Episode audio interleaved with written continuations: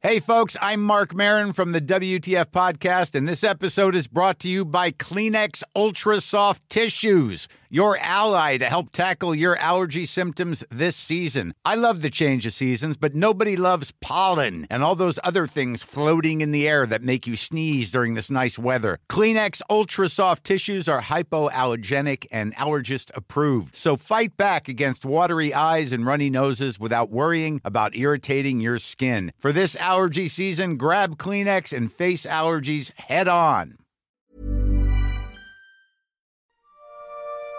Todos los países de nuestra América estamos pasando por una etapa difícil. La pandemia del COVID-19 nos está pegando a todos, a unos antes que a otros, pero sabemos cómo va a estar y sabemos qué tan grande va a ser. Lo estamos aprendiendo de Europa, lo estamos aprendiendo de Asia es particularmente complicado para nosotros los periodistas que sabemos que tenemos que estar reportando minuto a minuto y día con día sobre cómo va la evolución. El papel de los medios en esta etapa es fundamental. La credibilidad debe ser mayor de lo que normalmente aspiramos que sea y la confianza de los lectores debe ser absoluta. Sabemos que en etapas de pandemia como la que estamos viviendo, la gente necesita saber, necesita estar informada. Por eso hoy dedicaremos este podcast a las medidas que se han tomado y que están tomando varias redacciones del mundo, porque tenemos que estar en calle, tenemos que seguir informando, porque sin un periodismo responsable, ético y que se protege, el periodismo está en riesgo.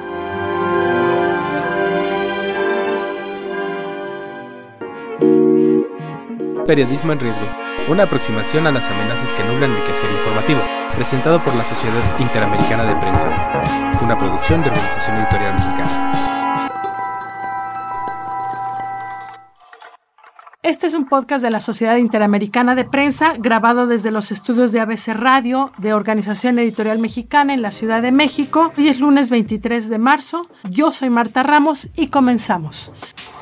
Hoy no me acompaña en el estudio Alejandro Jiménez. Hemos decidido, por cuestiones de salud, que no puede haber más de una persona en cabina y estaremos platicando también con Ricardo Trotti, pues parte de los efectos que tuvo esta pandemia fue suspender la asamblea de medio año de la Sociedad Interamericana de Prensa y Ricardo nos platica a qué llevó esta decisión y qué es lo que va a pasar ahora. Son varios los grupos sociales que tenemos que seguir trabajando durante la pandemia. Unos, por supuesto, y con, toda la admiración que nos merecen, son los médicos, enfermeras, equipo de salud. Otro, el equipo de seguridad, policías, bomberos, que mantienen a la población segura. Y los terceros, si no es que los primeros, son los medios de comunicación.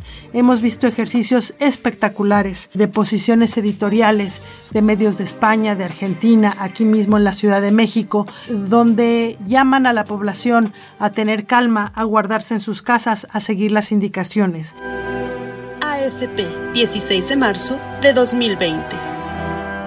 En tanto, los países latinoamericanos, miembros del Foro para el Progreso de América del Sur, se coordinaron mediante una videoconferencia para proteger las fronteras con eficacia. Chile, Argentina, Bolivia, Colombia, Ecuador, Paraguay, Perú, Uruguay y Brasil acordaron facilitar los retornos de nacionales a sus respectivos países y promover compras conjuntas de insumos médicos para acceder a mejores condiciones somos también nosotros la voz de la Organización Mundial de la Salud, de los gobiernos eh, nacionales, de los gobiernos estatales, de los gobiernos locales sobre las medidas a seguir. Pero también somos la voz de la población, cómo están viviendo ahora el encierro o las medidas que están tomando, cómo viven con familiares enfermos, cómo sobreviven con sus hijos en casa y para poder llevar a cabo nuestra labor han surgido un montón de documentos que valdría la pena hoy comentar con ustedes sobre tres vertientes distintas. La primera es, por supuesto, cómo cubrimos esta pandemia, cómo salimos a la calle, cómo le hacemos para poder seguir informando sin ponernos en riesgo de salud. La segunda es cómo le hacemos para trabajar desde casa y no perder ese ritmo permanente que los medios requieren. Y la tercera, finalmente, es cómo le está pegando a la industria lo que se ve como una gran crisis económica que va a pegar al mundo por igual. Euronews, 24 de marzo de 2020 Wall Street se desploma en medio de la preocupación por la expansión del coronavirus. La propagación del virus fuera de China, sobre todo en Corea del Sur, Irán e Italia, castigó este lunes a las bolsas de todo el mundo, pese a que hasta ahora Wall Street se había mantenido a flote. Todas las bolsas europeas se han desmoronado también en la que es la peor jornada económica desde el Brexit. El miedo a que la enfermedad frene el ritmo de la economía global ha golpeado también el precio del petróleo. A mí me gustaría ahora sumar varias recomendaciones que he estado revisando y que me parece podrían ser útil para todos los que nos escuchen. La primera tiene que ver con la protección en coberturas. Yo recomendaría mucho buscar el sitio de CPJ, el Comité de Protección para Periodistas de Estados Unidos. Tiene una versión en español de un texto que se llama Aviso de Seguridad del CPJ sobre la cobertura del brote del coronavirus. Es muy detallado sobre lo que los periodistas tendrían que hacer antes de la cobertura, es decir, con qué información deberían contar, qué medidas deberían saber, qué tendrían que correr entre sus redacciones, entre su equipo de investigación, antes de salir a la calle a seguir informando. Vale la pena estar informados de las fuentes internacionales que están marcando la guía de eh, lo que está pasando con el coronavirus y seguir la tendencia mundial, lo que está pasando ahora en China, que fue donde empezó, y de ahí el resto de Asia, Europa y ahora que llega a nuestra América de manera más que veloz. La segunda tiene que ver con la seguridad digital. ¿Cómo le hacemos para que nuestros sitios no sean hackeados? ¿Cómo le hacemos para tener certeza de lo que estamos tomando o reproduciendo de redes sociales y todo lo que está sucediendo en materia de seguridad tecnológica? La tercera tiene que ver con la movilidad. Si vamos a planear viajes internacionales ya es prácticamente imposible, pero viajes al resto de nuestros países para internarnos en las regiones y ver qué está pasando ahí, vale la pena contar con medidas básicas de seguridad, eh, revisar las pólizas de seguros tanto de las agencias de viajes como de aerolíneas, como de nuestras propias empresas. Entonces, todo esto lo tiene muy detallado la CPJ en este documento que yo les recomiendo muchísimo y que estaremos reproduciendo en nuestras redes sociales. También recomienda qué hacer para evitar el contagio. Hay una serie de medidas eh, mantener el micrófono alejado, no asistir a conferencias de prensa donde hay muchísima gente, guardar distancia de cuando menos una silla cuando las conferencias de prensa son ordenadas eh, y hay sillas donde ponerse. Al Rojo Vivo en Telemundo, 19 de marzo de 2020. Se ha hecho viral este video que van a ver que muestra al presidente de Guatemala rociando un aerosol a un grupo de periodistas como si fuera a desinfectarlos del coronavirus. Esto pasó a la salida del Congreso tras presentar un plan económico contra los efectos de la pandemia.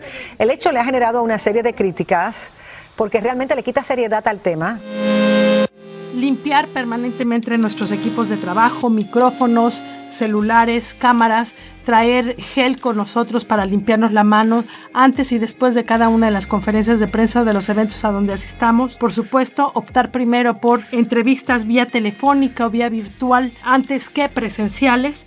Vale la pena algo que los periodistas no acostumbramos a hacer mucho y es alimentarnos bien. Porque una buena alimentación y buenas medidas, eso que nos decía mamá, de cuidarnos con verduras verdes, fruta fresca y mantener el sistema inmunológico al 100 va a ser la mejor protección. Suena aburrido y repetitivo también decir que el lavado de manos y el no acercamiento prácticamente con nadie es fundamental y tener conciencia claro de nuestras propias familias con las que tendremos que estar a cierta distancia en tanto no lleguemos a casa y nos echemos un baño. Todas estas recomendaciones las tiene la CPJ en un solo documento que vale la pena que ustedes busquen. www.cpj.org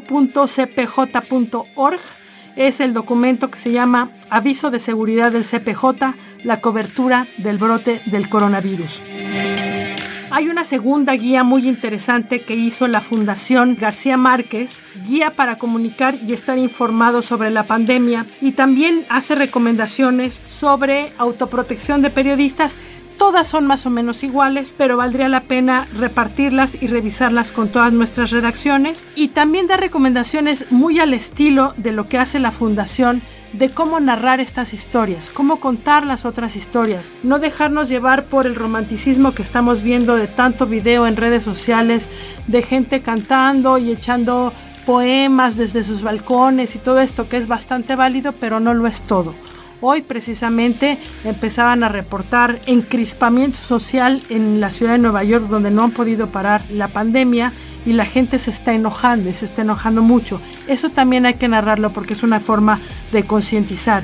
Estamos en todas nuestras ciudades muy preocupados por el impacto económico y hay eh, campañas fuertes para consumir lo local. Las historias de los pequeños comercios, de los comercios ambulantes, de los mercados públicos, de todos aquellos que nos dan servicio, el que pasa nuestros perros, los que lavan nuestros autos, los vigilantes privados que están en torno a nuestros edificios y unidades habitacionales, todos ellos son los primeros que van a sufrir el impacto. También la cobertura de la tercera edad, que será particularmente difícil porque son la población de mayor riesgo, pero también es una población que tiende mucho a la depresión cuando está sola y aislada.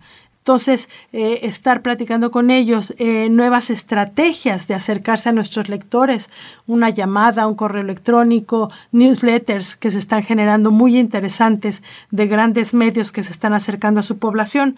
Varios de estos consejos vienen en el documento de eh, la Fundación de García Márquez. Entonces, es fundaciongabo.org y el documento se llama Coronavirus, Guía para Comunicar y Estar Informado sobre la pandemia. Eso en cuanto a coberturas, en cuanto a protección, fundamentalmente a los que están en calle.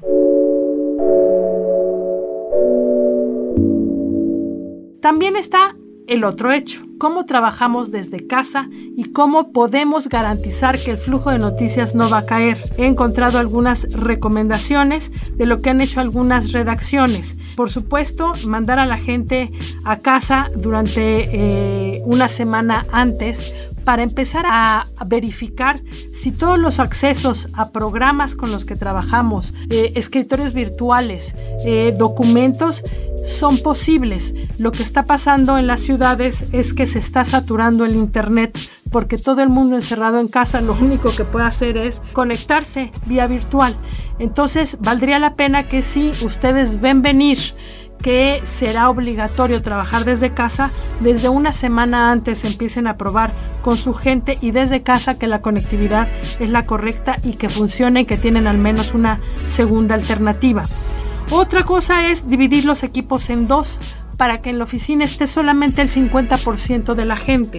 Es probable que pueda trabajar en casa 50% y que en la redacción esté el 50%. Permite una sanidad mayor, permite el distanciamiento social del que tanto se habla y permite que si falla la conectividad de casa siempre estará el respaldo de tener gente en la redacción. Hay que evitar, por supuesto, juntas con mucha gente, esas juntas editoriales donde participa prácticamente todas las cabezas que toman decisiones. Valdría la pena que aunque estuvieran en la redacción, cada quien estuviera desde su oficina y se hicieran virtuales. Vale la pena tener una comunicación permanente con los reporteros que ustedes tienen en calle porque de repente salen positivos líderes de opinión con los que tuvo algún reportero contacto en los últimos días y habría que mandarlo a casa de inmediato. Y para contrarrestar la baja productividad natural que se da por trabajar desde casa, hay algunos consejos que he acumulado y aquí se los digo.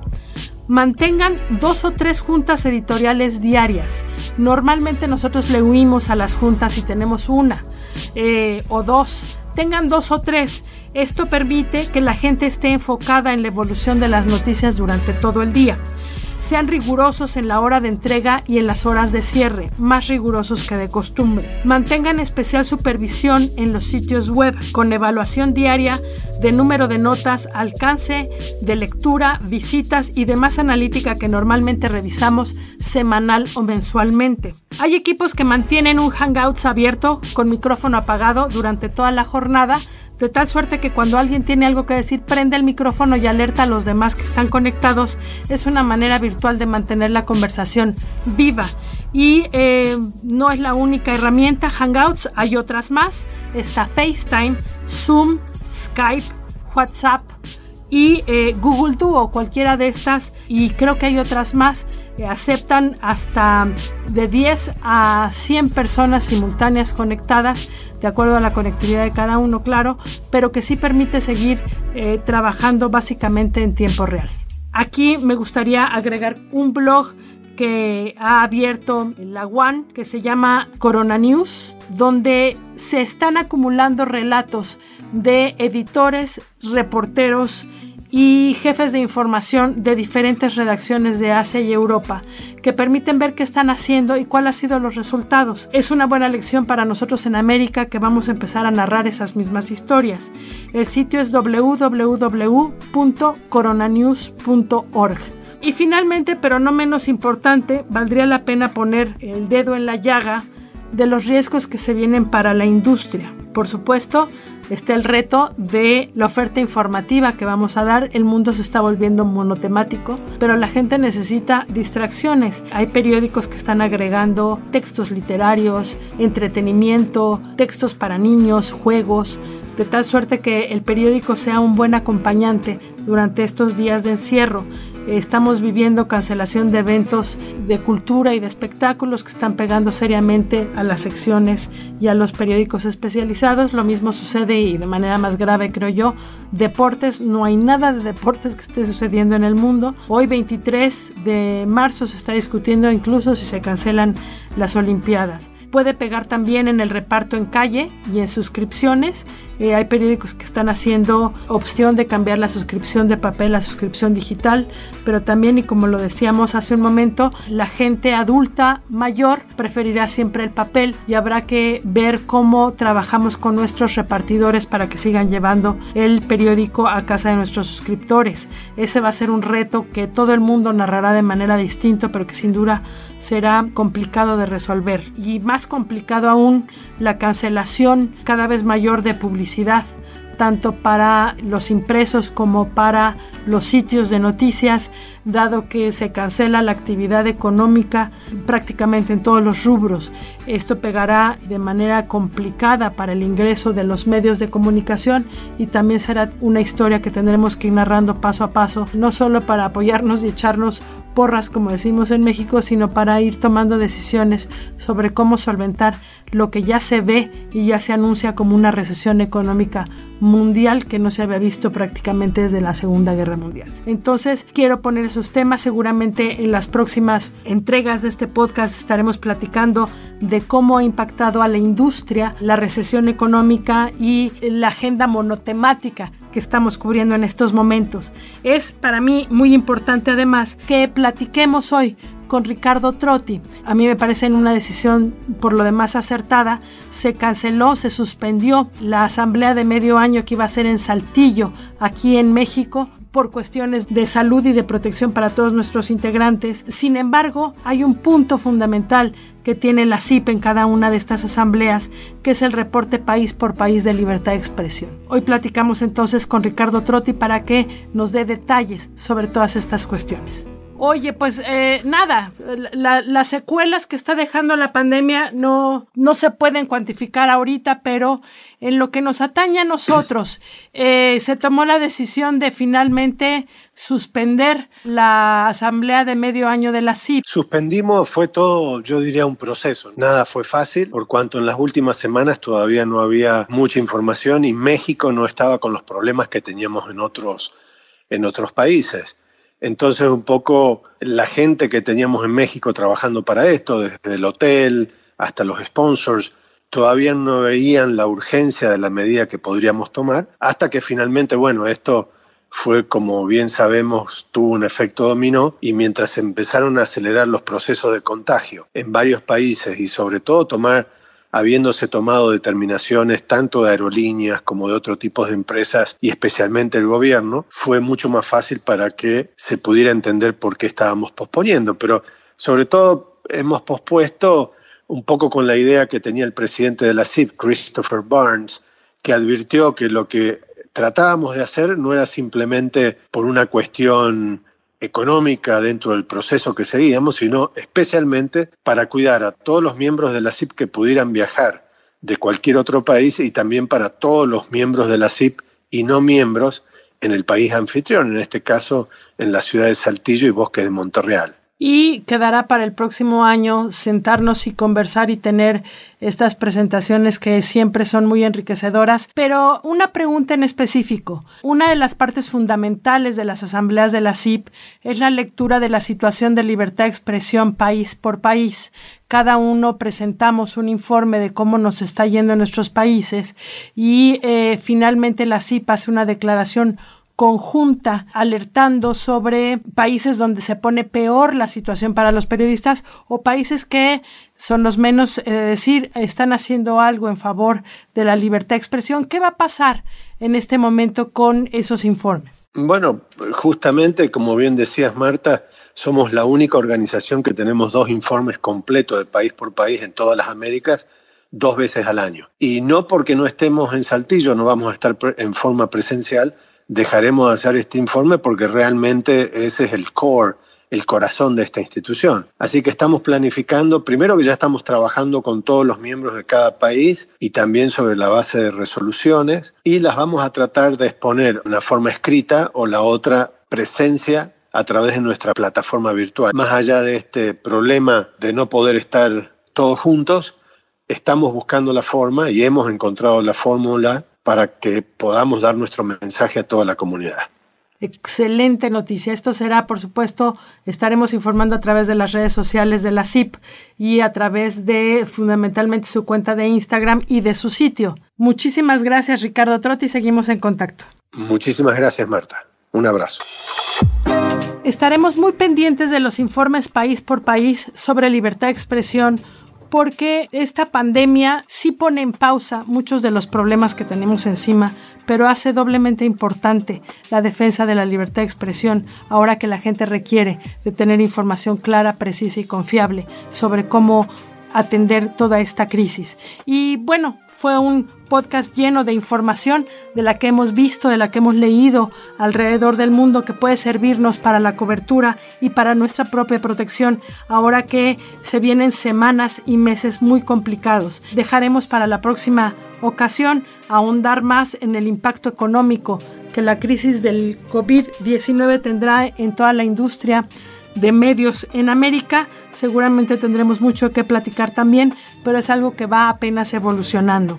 Y hasta aquí este podcast. Les agradecemos mucho. Eh, le agradezco a Ricardo Trotti que haya estado con nosotros, a Alejandro Jiménez que hoy se quedó en casa y le tocará el próximo. En nuestras redes sociales estaremos dando los links de todos los sitios y de todos los documentos que les recomendamos hoy. Yo soy Marta Ramos, cuídense mucho. Esto es un podcast de la Sociedad Interamericana de Prensa grabado desde los estudios de ABC Radio de Organización Editorial Mexicana en la Ciudad de México y hasta la próxima. Periodismo en riesgo. Una aproximación a las amenazas que nublan el quehacer informativo. Presentado por la Sociedad Interamericana de Prensa. Una producción de Organización Editorial Mexicana.